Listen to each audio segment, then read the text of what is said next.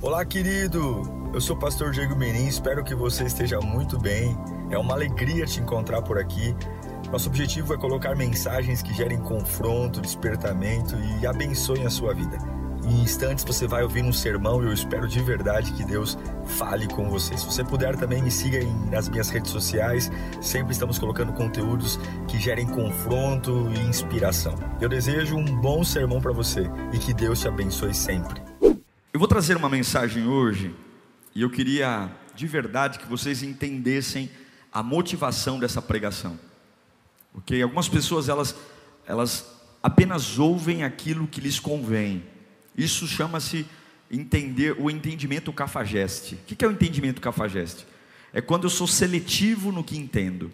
É a mesma coisa que ler a Bíblia parcialmente. Por exemplo, eu na minha casa não tem caixinha de promessa.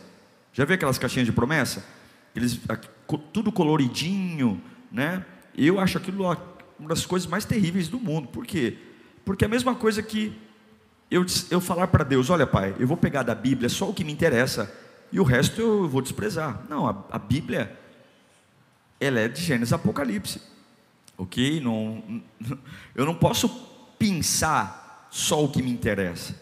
Tudo que só tem direito e não tem dever é cafajeste, ok?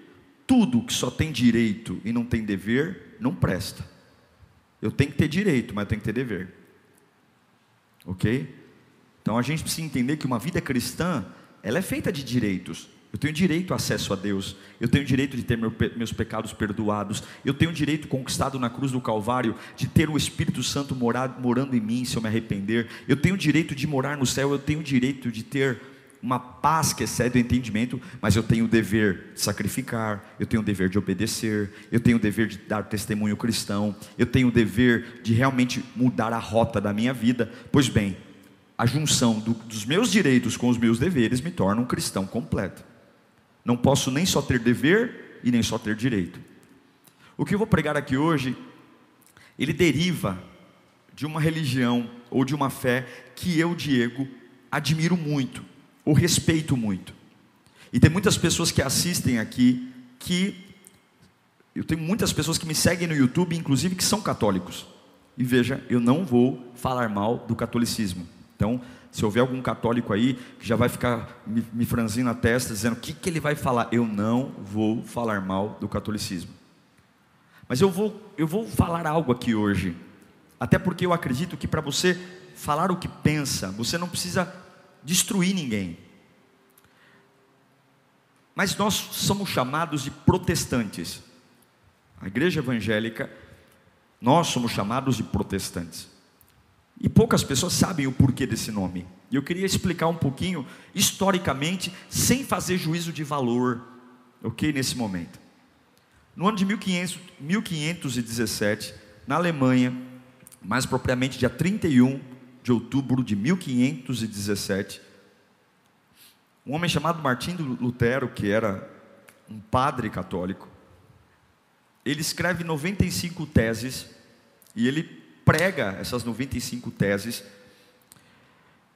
é, na porta da igreja do, do castelo de Wittenberg, lá na Alemanha. Era assim que teologicamente se discutiam as ideias. Quando alguém tinha uma ideia revolucionária, ia na porta de lugares importantes, colocavam as ideias lá e depois as ideias eram defendidas e discutidas, enfim. E Martim Lutero escreveu 95 teses e no dia 31 de outubro uh, de 1517 ele vai até a Basílica de Wittenberg e prega essas 95 teses. Há uma revolução lá. E o grande problema de Martim Lutero era em relação às indulgências que, os, que nós evangélicos e protestantes não devemos ficar muito assustados com os católicos daquela época, porque muitos evangélicos fazem exatamente isso nos nossos dias, que é a ideia de você comprar um benefício. O que, o que Lutero protestou em 1517 contra a Igreja Católica, eu digo para você que eu protestaria muito hoje contra muitas igrejas evangélicas que vendem milagres, que vendem bênçãos. Pois bem, o problema na minha concepção, nunca foi o catolicismo com o protestantismo, mas sempre foi Qual é a ideia da Bíblia? Lutero lutou porque, naquela época, em 1517, as pessoas na Alemanha, por exemplo, elas iam à missa, e aqui é um fato histórico, eu não estou colocando juízo de valor, pelo amor de Deus. Mas imagine você vir a, a, a, a um culto aqui na igreja, e na hora de ler a Bíblia, eu leio a Bíblia em latim. Um exemplo. Como é que você vai entender a Bíblia se eu estou lendo ela em latim? Ok? Lutero ficou 13 anos e ele traduziu a Bíblia em latim para o alemão, para que todo alemão pudesse ter acesso às Escrituras. Mas por que você está falando tudo isso, pastor? Eu estou dizendo porque tem algo que eu queria falar com você aqui hoje desse ato de Lutero, que não tem nada a ver com o catolicismo e não tem nada a ver com a religião protestante, mas tem tudo a ver com algo que para mim faz muito sentido e você tem a liberdade de ouvir ou não, do jeito que precisa. Mas antes de você não querer ouvir, deixa o Espírito Santo falar com você. Dessas 95 teses que Lutero pregou na porta, lá em Wittenberg, na Alemanha, essas 95 teses, elas foram resumidas em cinco chamados solas, ou cinco somente. Cinco fundamentos. O que é um fundamento, pastor? Bom, Fundamento é uma coisa que a gente não olha muito. Qual qual é o, o, o fundamento, a base de um carro? É o motor. Ninguém elogia o motor de um carro. A gente elogia a cor da lataria, a gente elogia o design, a gente elogia o farol, a tapeçaria, e a gente só consegue falar um pouco do motor quando o motor dá problema. Ninguém entra numa casa para elogiar sapata, coluna. A gente elogia a cor da parede, sofá, rack, geladeira, enfim. Nossa, que bacana essa disposição dos móveis, mas tudo aquilo só está por conta de um fundamento. Nessa briga entre católicos e protestantes, e aqui eu não quero entrar no mérito religioso, mas Lutero, na minha concepção, trouxe algo que tanto católicos e protestantes acreditam, mas nós nunca paramos para pensar de forma muito veemente. Essas cinco solas, solas em latim, em português quer dizer somente, ou seja, somente isso. É como se ele falasse o seguinte: olha, toda a fé só tem sentido se você tiver essas cinco coisas. O tema do meu sermão, pode colocar aqui. O tema do meu sermão é: você precisa protestar. O que é o protestar? Com todo respeito, eu não tenho responsabilidade pela vida de vocês. Eu tenho responsabilidade pela minha vida. A gente fala muito da vida dos outros, repara muito no erro dos outros, mas somos extremamente inexperientes em olhar para nós mesmos. A gente não se conhece, não sabe nossas falhas, nossas limitações, a gente não se toca, esse é o termo. A gente está afundando na desgraça, mas só fala da desgraça dos outros. A nossa casa é uma casa sem estrutura, mas a nós só falamos. Nossa, que absurdo, você viu o filho dos outros? Quantas pessoas que já chegaram para mim falando do filho dos outros e não se tocam que o filho dela é pior do que o filho dos outros que ela está falando. Alguém já viu gente assim? Gente tendo ataque de pelanca com o filho dos outros e o, e o filho dela, né? Tem que orar para fazer uma oração para ver se sai o espírito. Porque... Não, meu, nossa, que absurdo. Porque nós temos o hábito de olhar para a vida dos outros. Veja, a única pessoa que não está me vendo aqui, quem é? Quem é a única pessoa que não está me vendo? Eu. Porque os meus olhos não apontam para mim. Se eu tiver uma casca de feijão no dente, né? Se eu tiver com uma catota de nariz aqui aparecendo, se vocês não me avisar, eu vou ficar passando vergonha, porque eu não me vejo. É ou não é? Mas eu preciso entender que ainda que o meu corpo não esteja projetado para eu me olhar, eu preciso me olhar. Então eu queria falar um pouquinho sobre o que, que eu tenho que protestar. O que, que eu tenho que todos os dias levantar uma bandeira para que esteja contra tudo e contra todos sendo real na minha vida. Eu quero ler um texto com vocês, baseado nessas cinco teses de Martim Lutero, mas que não é de Lutero, é da Bíblia. Está na Bíblia católica, está na Bíblia evangélica, está na nossa Bíblia. Tudo que eu vou ler aqui está nas duas. E é sobre isso que eu queria refletir com você hoje, do quanto eu e você precisamos protestar. parar de ficar brigando para descobrir o sexo dos anjos, ficar brigando por coisas supérfluas enquanto estamos envelhecendo, rumos ao fim da vida e sem tomar decisão que temos que tomar. Eu quero ler com você primeiramente Efésios capítulo 2, versículo 1. Aos Efésios, livro que foi escrito pelo apóstolo Paulo, no seu capítulo 2, versículo 1. Nós vamos ler no pique 10 versículos e depois vamos conversar um pouco. Diz assim o texto, Efésios 2, 1. Vocês estavam mortos em suas transgressões e pecados, nos quais costumavam viver quando seguiam a presente ordem desse mundo e o príncipe do poder do ar, e o espírito que agora está atuando nos que vivem na desobediência. Anteriormente, todos nós também vivíamos entre eles, satisfazendo as vontades da nossa carne, seguindo os seus desejos e pensamentos. Como os outros, éramos por natureza merecedores da ira, éramos por natureza merecedores de morrer, porque não prestávamos. Todavia, Deus, que é rico em misericórdia, pelo grande amor com que nos amou, deu-nos vida juntamente com Cristo, quando ainda estávamos mortos em transgressões. Pela graça, repita comigo, pela graça, vocês são salvos. Deus nos ressuscitou com Cristo e com Ele nos fez assentar nos lugares celestiais, em Cristo Jesus, para mostrar nas eras que hão de vir a incomparável riqueza da Sua graça demonstrada em sua bondade para conosco em Cristo Jesus. Pois vocês são salvos pela graça, por meio da fé. E isso não vem de vocês, não é esforço de vocês, é dom de Deus. Não por obras, ah, eu vou dar cesta básica, eu vou fazer caridade. Não por obras, está na Bíblia, não por obras, para que ninguém se glorie, porque somos criação de Deus, realizada em Cristo, para fazermos boas obras, já é nossa obrigação, as quais Deus preparou de antemão para que nós as praticássemos. Feche os seus olhos, Pai bendito, me ajude, Senhor, a transmitir o que está no teu coração. Me ajude, Senhor, a alcançar o alvo. Ah, Deus, nós precisamos tanto ouvir a tua voz. Nós precisamos tanto sair desse culto com direção. Ajuda-nos a entender a tua voz. Eu não tenho a mínima noção de como cada um está aqui, do que precisa, mas eu sei que essa palavra tem endereço o endereço de levantar, erguer, trazer conforto e consolo em nome de Jesus. Como disse a você, esse texto foi o texto principal da revolta de Martim Lutero, porque, como eu disse, naquela época, não sei se quiserem as luzes, isso. Martinho Lutero tinha uma briga com a igreja católica naquela época pela venda de indulgências.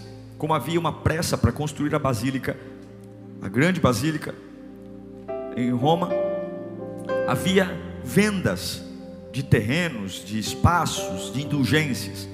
E Lutero protestou, baseado nesse livro de Efésios, dizendo: Não, eu não consigo comprar a salvação, eu não consigo comprar o meu lugar no céu, porque a Bíblia diz que a salvação não provém de nós, é um dom de Deus, é a graça de Deus. Ou seja, não tem como eu pagar por isso. E como eu disse a vocês, daí nasceu a, os protestos. Só que Lutero colocou cinco ideias que Lutero à parte, antes de Lutero existir, já estava na nossa cara. Cinco coisas que eu preciso me preocupar. Porque se eu perder um dessas coisas, seja católico, seja evangélico, seja espírita, seja quem quer que seja, se eu perder o eixo do que está aqui, cinco coisas que são determinantes, eu vou me perder completamente. A primeira coisa que Lutero escreveu na sua tese, que é bíblico, é a primeira sola, ou primeiro somente. Ele vai dizer o seguinte: somente a Escritura somente a Escritura. Em 2 Timóteo, capítulo 3, versículo 16, o apóstolo Paulo diz para todos nós que toda a Escritura é inspirada por Deus e útil para o ensino, para a repreensão, para a correção, para a instrução na justiça. Versículo 17. Para que o homem de Deus seja apto e plenamente preparado para toda boa obra. A gente vive uma época onde eu escrevo livros, Líderes religiosos escrevem livros, pastores escrevem, escrevem livros, padres escrevem livros, pais de santos escrevem livros, pensadores, muita literatura, muita coisa boa. Mas nós precisamos entender que, em termos de vida, em termos de esperança, em termos de alinhamento, Pastor Diego à parte, padres à parte, somente a Escritura. Nenhuma homilia que não saia da Bíblia e seja plenamente cristã, nenhuma pregação evangélica que não saia da Bíblia e seja estreitamente cristã, não deve ser, deve ser rejeitada e repudiada. Toda a Escritura é inspirada por Deus. O Salmo 119, 105 diz que lâmpada para os meus pés é a tua palavra e luz para o meu caminho. A gente vive uma fase onde a Bíblia tem sido menosprezada. A gente costuma ler outras coisas, a gente costuma ouvir pensadores e não lemos a Bíblia. Mas eu quero que você entenda, para sua vida dar certo, somente a Escritura. Se você não conhecer a Bíblia, você não vai saber julgar o que é certo e o que é errado. Se você não conhecer a Bíblia, você vai andar pela pior coisa que alguém pode andar. É a maldição do eu acho. Eu acho que é assim. Eu acho que Deus pensa assim. Deus nunca nos deu o direito de nós acharmos o que Ele é ou deduzirmos o que Ele faz. A Bíblia já estabelece como Deus age. A Bíblia já estabelece como Deus se porta. A Bíblia já estabelece o que Deus espera de mim. Não tem minha opinião. Não há base para minha opinião. Há base para a Bíblia. É por isso que nessa plataforma você nunca vai ver um livro colocado colocado do lado da Bíblia, porque eu jamais vou usar uma poesia, um pensador, eu jamais vou usar uma, um livro filosófico, eu jamais vou usar um pensamento positivista para trazer uma palavra, porque somente a Escritura, somente a Escritura. Era essa a primeira briga de Lutero. Não existe ordens, homilias, não existe pensamentos humanos que substituam a palavra. É a obra do Espírito Santo através da letra da palavra gerando vida no homem. É isso que eu creio. E a minha pergunta é: qual é o valor que a Bíblia tem para você? A Bíblia diz que a letra sem o Espírito é morta. Não é ser religioso, abrir no Salmo 91 e colocar na sala achando que vai proteger do diabo. Pare de endeusar o livro. Ai, pelo amor de Deus, não pode ler a Bíblia no banheiro, não pode ler a Bíblia sem camisa. Você pode ler a Bíblia como você quiser, desde que você leia. E entenda que a letra sem o Espírito é morta. É ler a palavra cheio do Espírito Santo. Por que, que as pessoas dizem que leem a Bíblia e não entendem? Porque querem ler a Bíblia como leem Zíbia Gaspareto, Harry Potter, Paulo Coelho, como leem uh, os pensadores, os filósofos. A Bíblia não é um livro de história, a Bíblia é um livro que fala sobre a sua vida. E se você não tiver o Espírito Santo junto com ela, você não entende mesmo.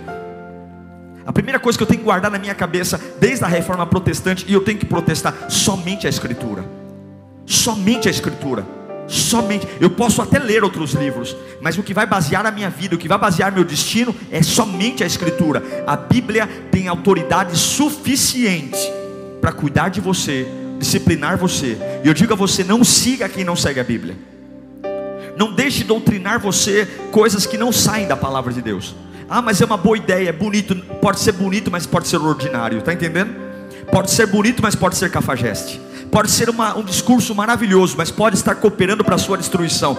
Bíblia, Lutero diz na primeira sola, somente a Escritura. E eu, Diego, sou um protestante, porque eu creio que somente a Escritura. Não tem ideia de pensador, não tem ideia de religioso, não tem nada. Se não está aqui, eu não sigo. Se não está aqui, eu não pratico. A Bíblia é suficiente para conduzir a minha vida. Eu queria que nós aplaudíssemos a palavra de Deus agora.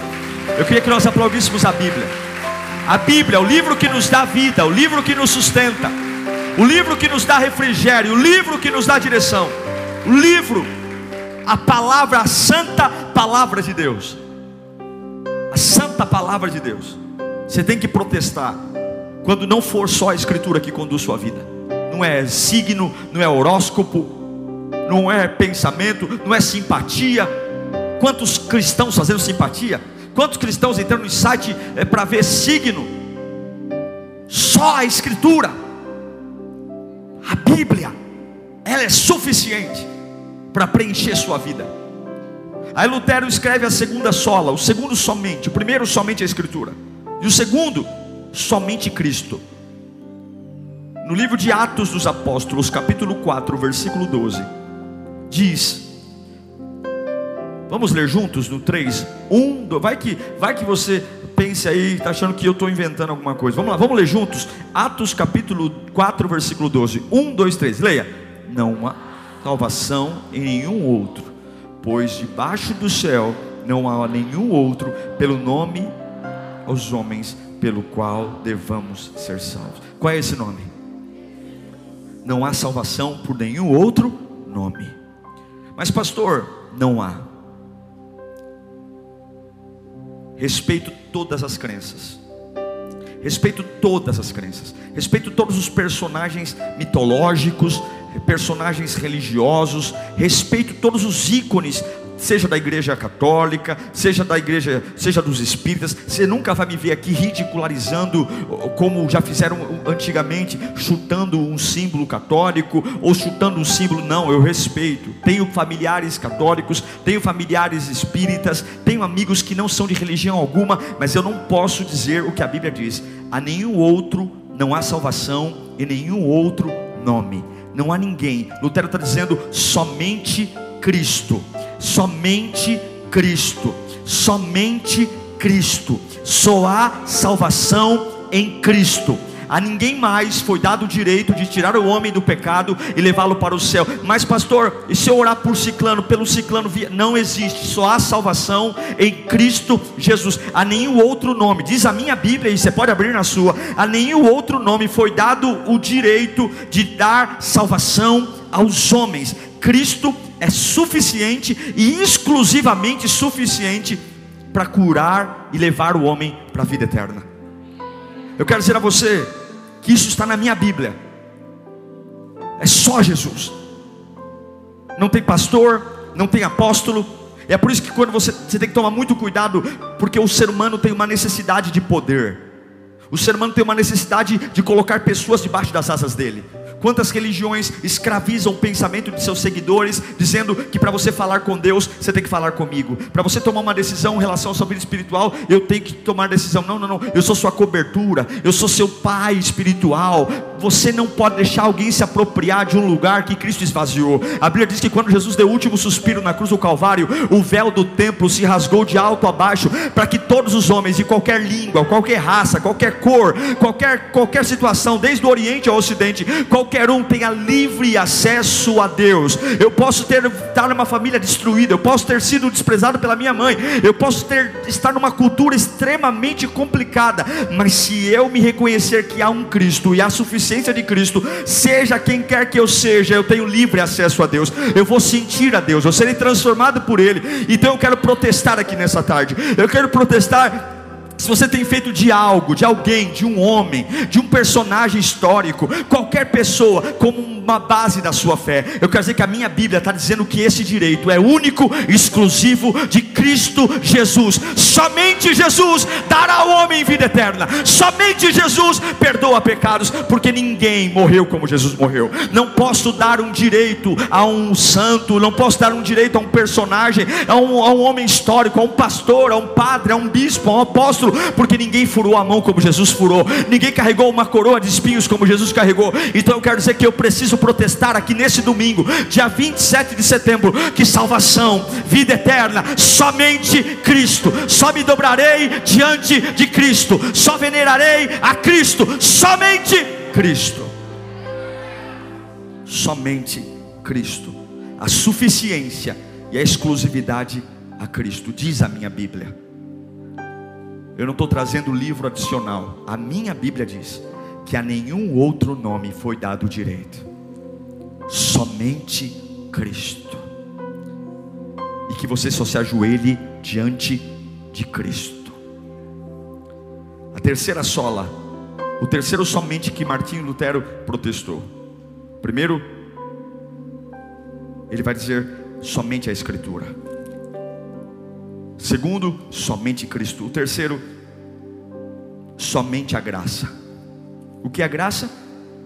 A graça é um presente que a gente não merece. A graça é um favor que alguém me faz, ou um benefício que alguém me dá, e eu sei que é algo muito para mim, que eu sou o cocô do cavalo do bandido e eu não merecia isso.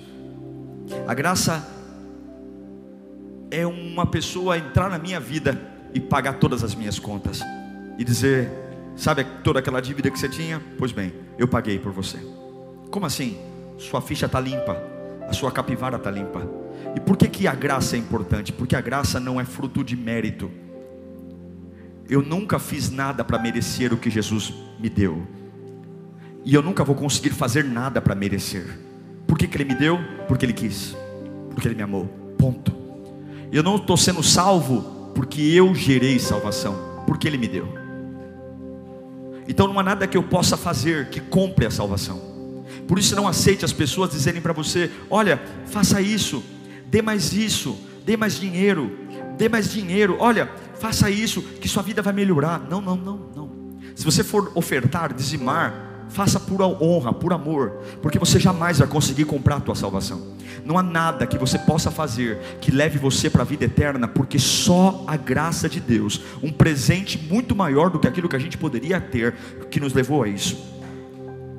Em Efésios capítulo 2, versículo 8, Paulo vai dizer: Pois pela graça, Efésios 2, 8, pois pela graça sois salvos, pela graça sois salvos mediante a fé. E isso não vem de vocês, é dom de Deus. Pastor, eu errei, eu pequei, eu traí, eu menti. Qual é a minha punição? Quantas cestas básicas eu tenho que entregar? Você pode simplesmente fazer toda a caridade do mundo, jamais você vai conseguir comprar o perdão dos seus pecados, porque não foi gerado no teu esforço, não vem de vós, é dom de Deus. Eu sou perdoado não quando eu gero uma ação em mim, mas quando eu creio, reconheço o sacrifício de Jesus Cristo que me perdoa de todo o pecado. A Bíblia diz que nenhuma condenação há, não para aqueles que fazem caridade, não para aqueles que querem. Eu vou ajudar o próximo, eu tenho que ajudar o próximo, isso é amor cristão, mas eu não ajudo o próximo achando que fazendo isso eu vou aliviar minha consciência. Isso é troca, não tem como trocar porque eu não consigo pagar o que Ele me deu, você entende isso? É graça, não vem de vós, é dom de Deus. Eu posso dar tudo que tenho, eu posso vender todos os meus bens, dar aos pobres, eu posso posso me desfazer de tudo, eu posso viver 24 horas fazendo caridade e ainda assim eu jamais vou conseguir pagar o que Ele fez por mim. Eu só vou conseguir dizer: Eu aceito, eu te reconheço como meu Salvador. Isso é graça, é graça, é isso que o diabo tem inveja de você, porque o que nós recebemos de Deus foi o esforço que não eu fiz, mas o esforço que o próprio Deus fez. É graça. Por que, você vai para o céu? Porque você trabalhou muito? Não, porque é graça. Ele me amou, Ele pagou o preço por mim, Ele carregou o meu pecado. Mas como é que se explica isso? Se explica em João 3,16, porque Deus amou o mundo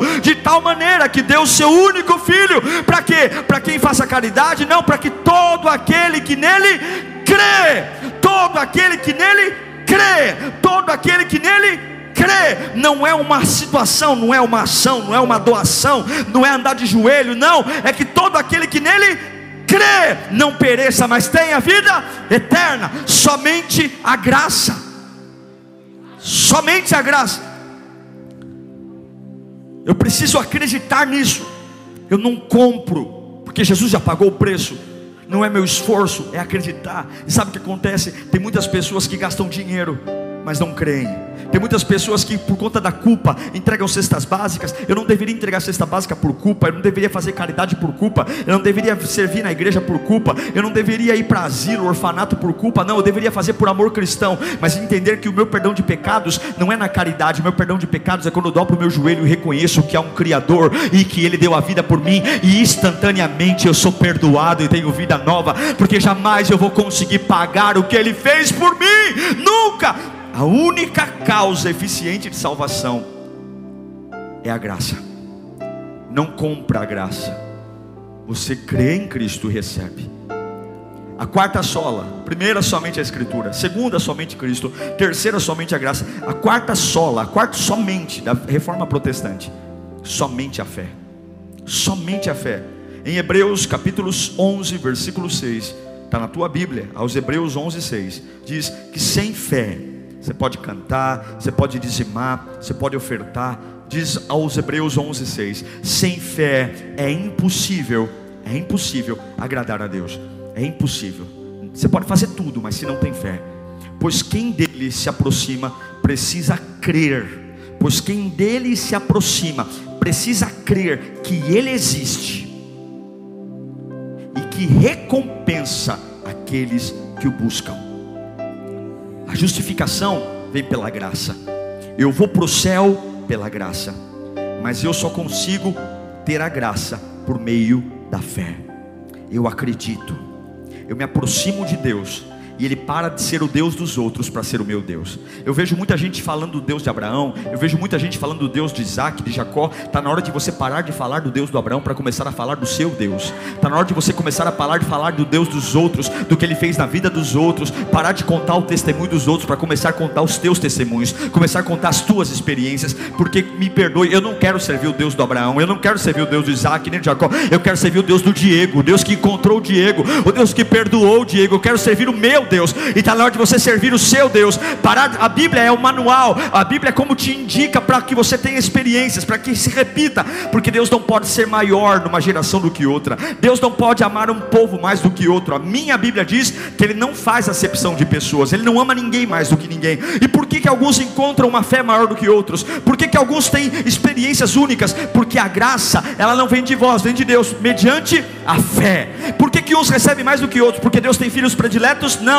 porque uns conseguem crer de todo o coração e outros ainda estão pelas cortinas da vida, pelas esquinas, com cara de paisagem, sendo críticos, sendo observadores. A ciência, primeiro você entende para acreditar. O cientista, ele só vai dizer que acredita na vacina do Covid quando ele entender como funciona e testar. A fé, primeiro você, ao invés de entender, primeiro você acredita para depois entender. Você nunca vai conseguir entender a fé sem antes acreditar nela. Você nunca vai conseguir entender que Jesus é real sem antes acreditar em Jesus. Você nunca vai conseguir é, entender a Bíblia sem antes acreditar que a Bíblia é a palavra de Deus e ela é suficiente para te dar a vida eterna. Você nunca vai conseguir derramar-se na adoração e entender o poder da adoração se você antes, mesmo sem entender, acreditar no poder da adoração e se lançar. A ciência primeiro entende para acreditar. Nós, filhos de Deus, acreditamos para depois entender. Qual é a sua escolha? Sabe por que, que você ainda não vive o que tem que viver?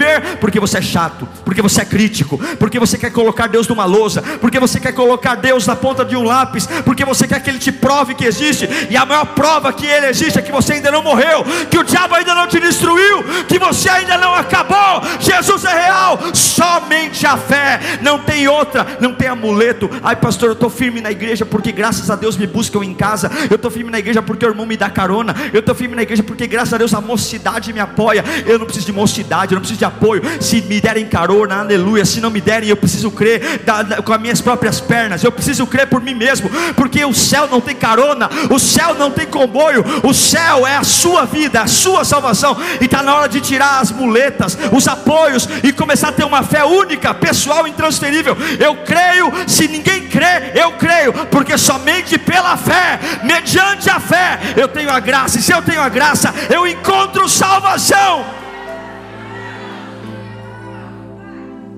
A exclusividade da fé para te dar salvação.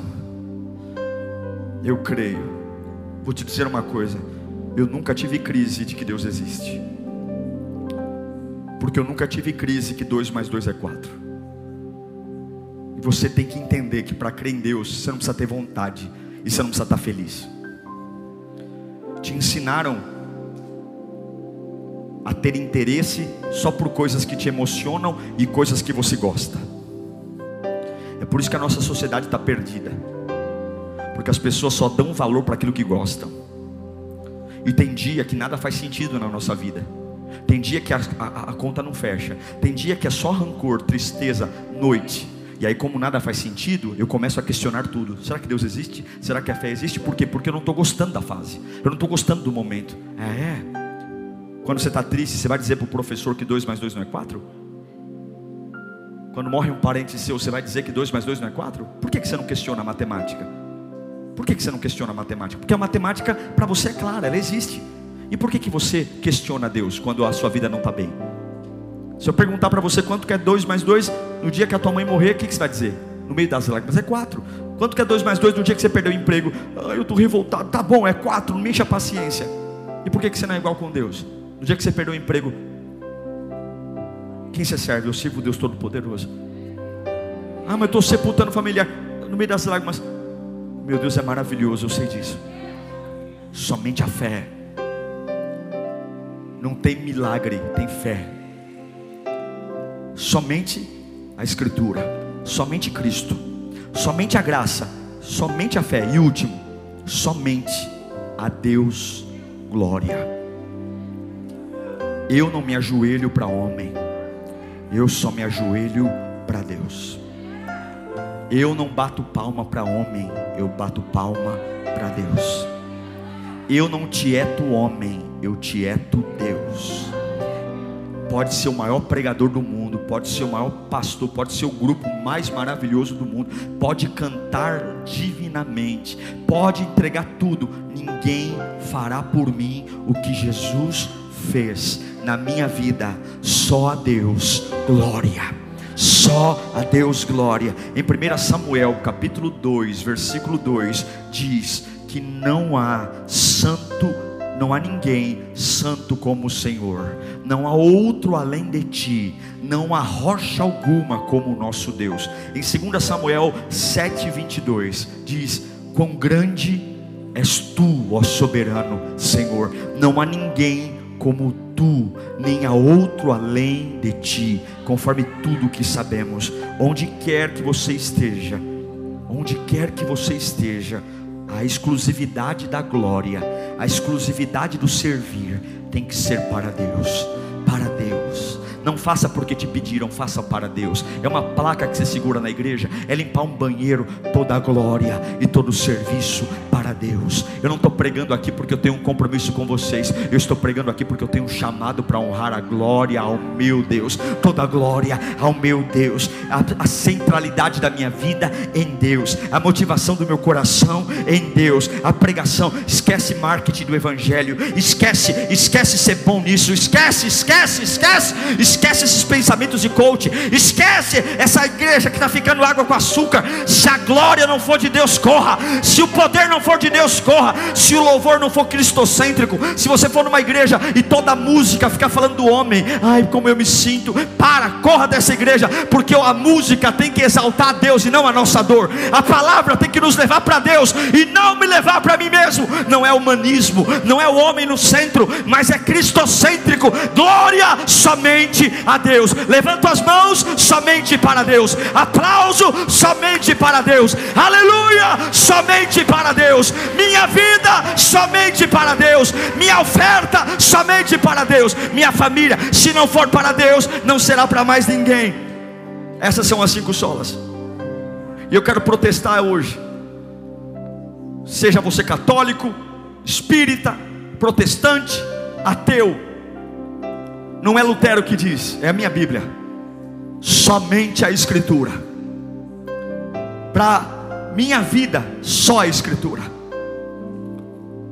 somente, segunda sola, somente Cristo. Salvação, vida é Cristo. Me respeito qualquer outro santo, entidade, eh, coisa, eh, eh, sei lá como é que chama, que desça, que suba. Somente Cristo. Não há outro nome pelo qual ter direito de salvação. Não existe. Não existe. Não existe. Eu me nego a colocar alguém no mesmo patamar que Jesus. Eu me nego a dizer que alguém parece com Ele. Eu me nego que alguém me diga que alguém faz algo parecido com Jesus. Só Cristo. Só Cristo. Somente pela graça. Não vem de vós, é dom de Deus. Só a graça. Por que, que eu vou para o céu? Por que, que eu posso olhar para o pior dos homens e acreditar que ele pode ir para o céu? Porque nunca vai ser o que ele vai fazer para melhorar, é sempre a graça somente a graça, somente a fé, acreditar. Depois eu entendo, nem tudo eu vou ter resposta, mas eu creio. E glória somente a Deus. Faz sentido para você? Proteste todos os dias da sua vida. Quando uma dessas cinco solas, quando uma desses cinco princípios não fizerem sentido para você, pode ter certeza que tudo na sua vida vai ruir. Tudo vai ruir tudo: sua casa, sua fé, sua esperança. Tem uma coisa que eu admiro no diabo. Tem uma coisa que eu tiro o chapéu para o diabo: a persistência dele. O diabo ele é persistente, ele não desiste. Ele sabe como a história dele termina. Ele sabe que o Deus de paz esmagará Satanás debaixo dos nossos pés. Mas mesmo sabendo que ele vai ser destruído, ele ainda assim continua. E nós sabendo como termina a nossa história, que a qualquer momento vai soar o alarido nos céus, que a qualquer momento ele virá saltando pelos montes. Mesmo sabendo como a nossa história termina, nós desanimamos. Pois bem, proteste hoje. Somente a palavra, somente Cristo, somente a graça, somente a fé e somente a Deus glória. Repita comigo: somente a palavra, somente a Bíblia. Diga bem alto: somente a Bíblia, somente Cristo, somente a fé, somente a graça, somente a Deus glória. Você crê nisso? Feche os seus olhos nesse instante.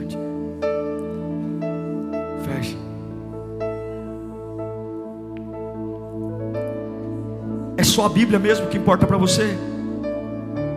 Hã? É a Bíblia? Se não é, você tem que fazer dela a sua Bíblia. Somente Cristo.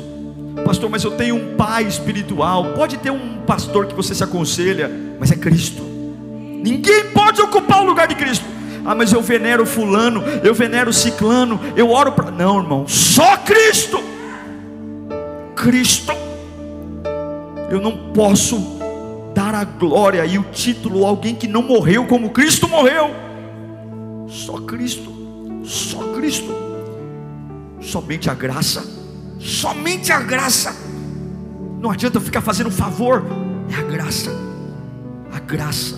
Eu sou salvo porque Ele me ama, por isso que eu posso me perdoar por isso que, ai pastor, eu cometi um crime. Ai pastor, eu estou carregando uma culpa. Você pode se livrar dessa culpa hoje, porque você não vai fazer nada. Jesus já te perdoou. É a graça. É por isso que o diabo tem medo que você descubra a graça, porque ele sabe que por mais que você carregue fardos de erros, Jesus Cristo pode te livrar de todos eles. Somente a fé, a fé, isso a faculdade não ensina, isso a teologia não ensina, não é a fé é antes de ficar querendo entender, eu dizer abertamente: Eu creio, Jesus, Tu és real. O Senhor não é o Deus do Abraão, não, de Jacó, o Senhor é o meu Deus. Eu te conheço. É como Jó diz depois de perder tudo: Antes eu te conhecia de ouvir falar, mas agora os meus olhos te veem. A fé e somente a Deus glória. A glória, o máximo que eu dou para alguém é um parabéns, mas glória Glória é Deus. Feche os seus olhos. Eu sinto Deus aqui. Quantos sentem? Eu sinto a presença de Deus aqui. E Deus vai alinhar o nosso coração. É noite de protestar na nossa alma. Se tiver alguma coisa que não fosse somente, eu tenho que rejeitar agora, porque é somente a Bíblia, é somente Cristo, somente a graça, somente a fé e somente a Deus glória. É isso.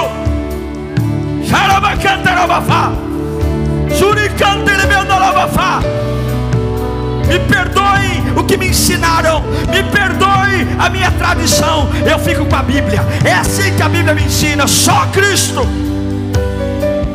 Se o pastor Diego não pregar a Bíblia, me esqueça, não me ouça mais mas não ouça ninguém além da palavra. Se alguém falar A e a Bíblia fala B, fica com a Bíblia. Não siga ninguém cegamente, não siga nenhum pastor, nenhum padre, nenhum bispo cegamente. Se ele combina com a Bíblia, siga ele. Se ele falou que a Bíblia não diz, ignora, sai de perto, corre, porque só a Escritura, só Cristo, só a graça, só a fé e só a Deus glória. Proteste hoje.